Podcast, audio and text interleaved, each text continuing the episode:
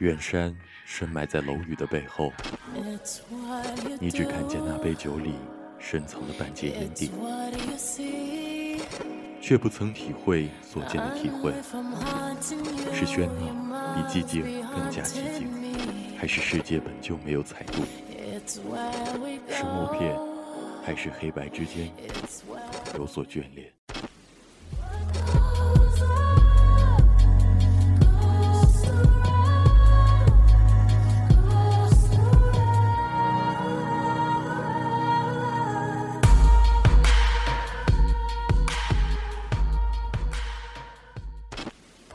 有时候，不禁想说：这个时刻，你是不是该在我的身边？而我，又该在谁的身边？这个世界，不能失去梦境。夕阳里，我们化身烈焰城池中最后的造梦者。将这个世界的故事讲给你听。无主题空间主题会，每周五晚，时候到了，我们如期而至。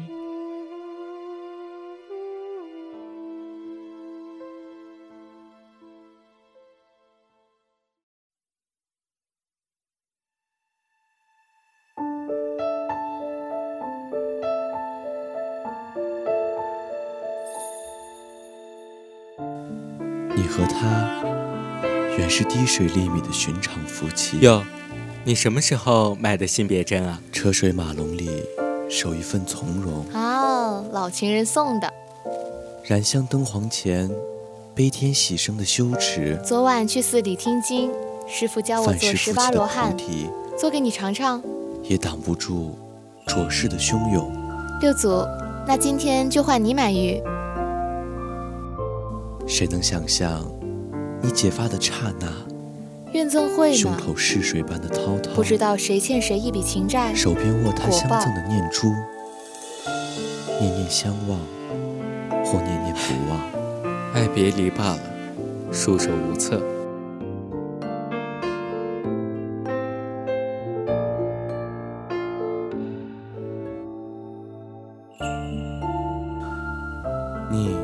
只管在佛前欢喜华言。夫妻也有上中下三品。他只管在灯下清淡自居。哪三品？解了发的情缘，结了怨的生生世世。将来等你来度他一生，是你渡我的。其实他已在你身侧扶你一世。还得要有你护持才行啊。街角，一个男人手中。握着多买的半斤菱角，要心就单纯了。四万怎么个单纯法？一个女人手中一叶赤红菩提，永结无情游。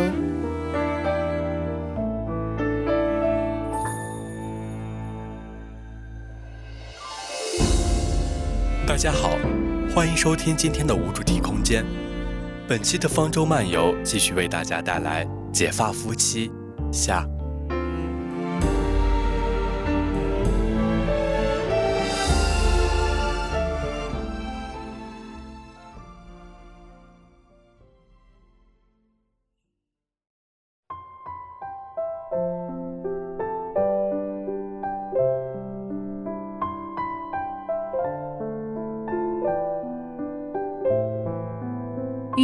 只能在书房里另辟一角布置佛堂，说是佛堂也着实简单了，不过是几本佛经、一瓶长青竹、一串念珠及一尊从古物杂货店里偶然见到的木雕观音像，左手提净瓶，右手执杨枝，已然将甘霖抛洒了。净水是雕不出来的，就用一对隐隐愁眉来传神。观音所立之处，显然是人世的悬崖，一具飘带都奔然，裸足硕大，不知行走过几世几劫。遗憾的是，后来收藏的人任尘灰蠹虫去锁它、毒它，把足肉、衣衫都毒朽了。他抱着这尊观音回家，倒像抱着久被蒙尘的心。眉目之间凄然有悔。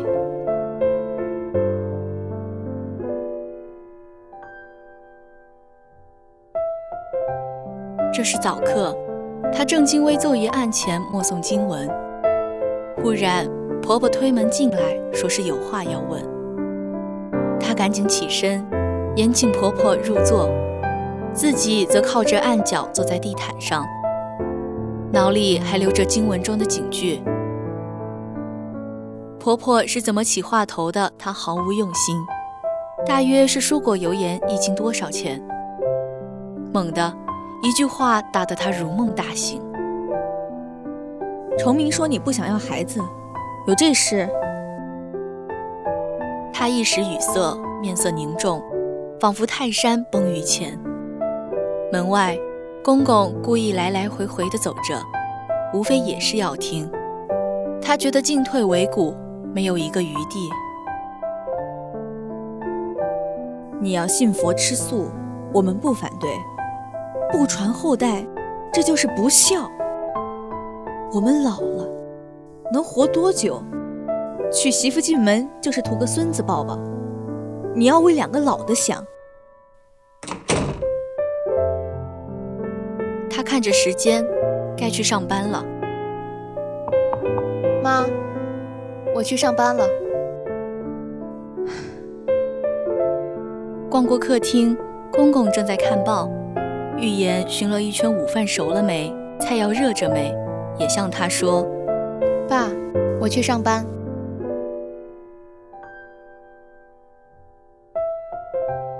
出了门，预言宛如得了天地，每一个步伐都坚定若石，向上的心亢奋着。看着穿高跟鞋的脚，要是也能裸足就好了。他拨通崇明的电话，想告诉他这些。正要找你，刚开完会，我得去东南亚出差一趟，大约半个月。很好呀，什么时候走？后天。回家再说吧。祝你今天好。祝你今天好。预言突然有了送行的预感，路似乎要分道。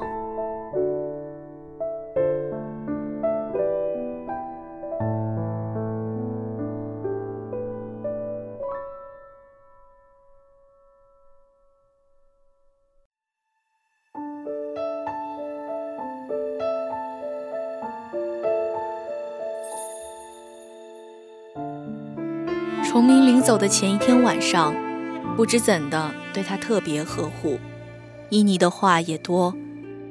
他坐在床上帮他整理行装，一点也没有眷念，仿佛是极自然的事。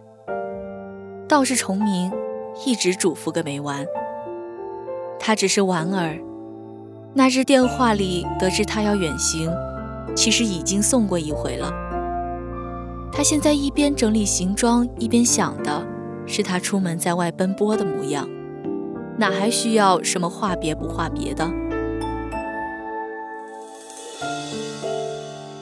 崇明从身后环住他时，他尚未想到他归来时的模样。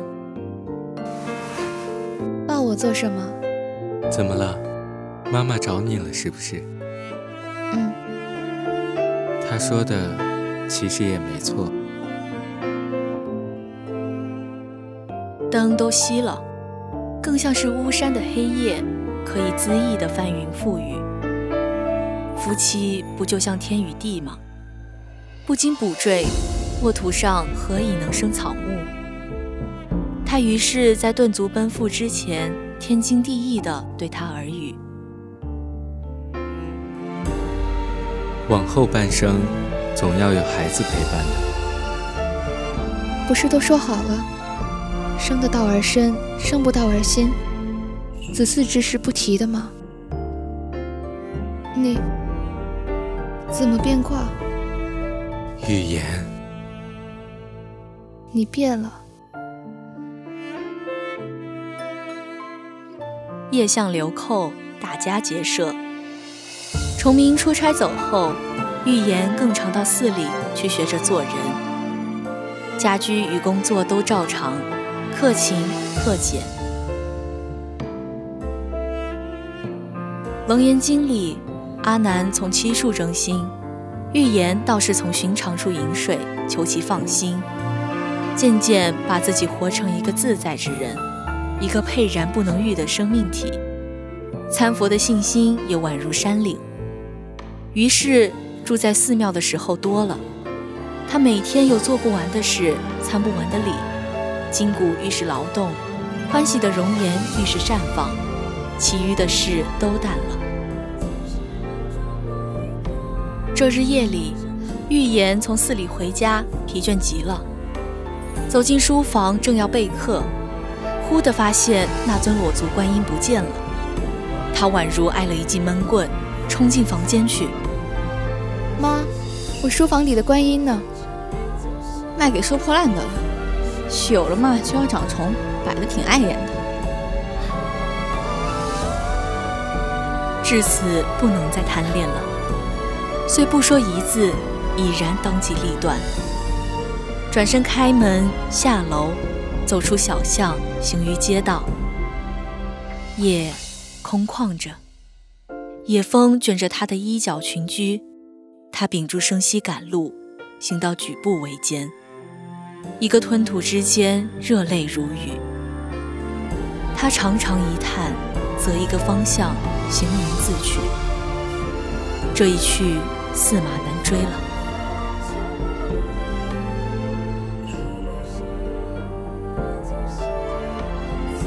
敲着寺院的门。他抬头望着月，月光照着他，他看着自己的影子，好像一件僧衣。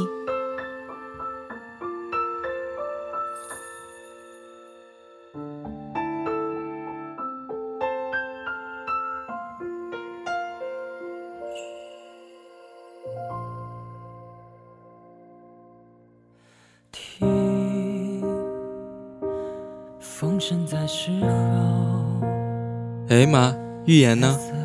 走啦，谁知道去哪儿了？你这个媳妇未免太自由了吧？什么？走了？他打开他的衣橱，衣服一排都挂得好好的，首饰存折都在梳妆台上，梳子发夹一只也没少。他着实参不透，到底什么地方不需要这些？突然灵机一动。拨个电话到寺里，师傅果然说他在。崇明抓起衣服就冲出去。师傅见着他，称了个佛号，先要他坐下来喝茶，与他闲话南北。渐渐收住他那轻冷慢捻的心情，才破天荒地告诉他，预言出家了。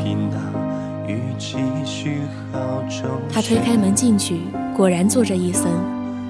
法相庄严，黑色衣衫如如不动。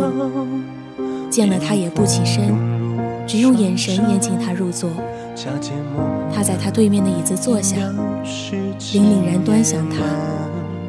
他也正视着他，和他一起把婆娑世界都看破。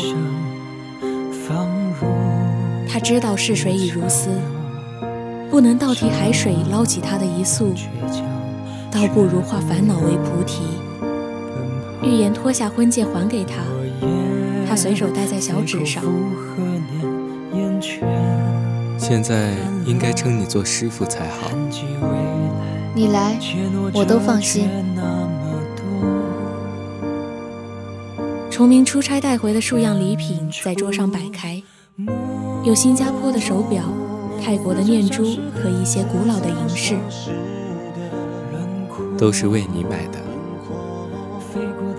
预言睹物思人，看上他的人品，心从千丈悬崖一跃而履于平地。他若有出世的智慧，也多亏他一肩入世的担当。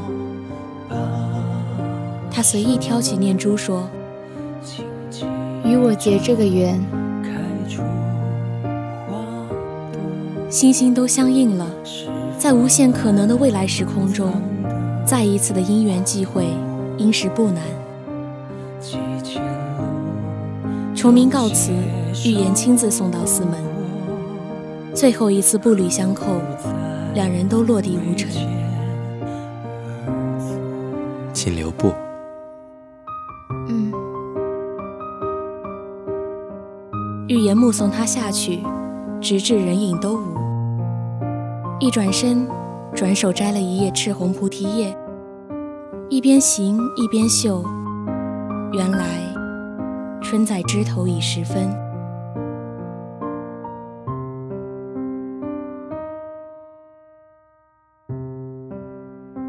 崇明自此奉养双老，每日醒来先趁着清晨去买菜。校门口的菩提树叶又绿了好几回，阳光总在点石成金。菜市内人群熙攘，他兀自买菜，常常又多买了半斤菱角。偶尔有陌生的人打电话到家里，问预言小姐在不在，他只平静对答：“对不起，预言已经过世了。”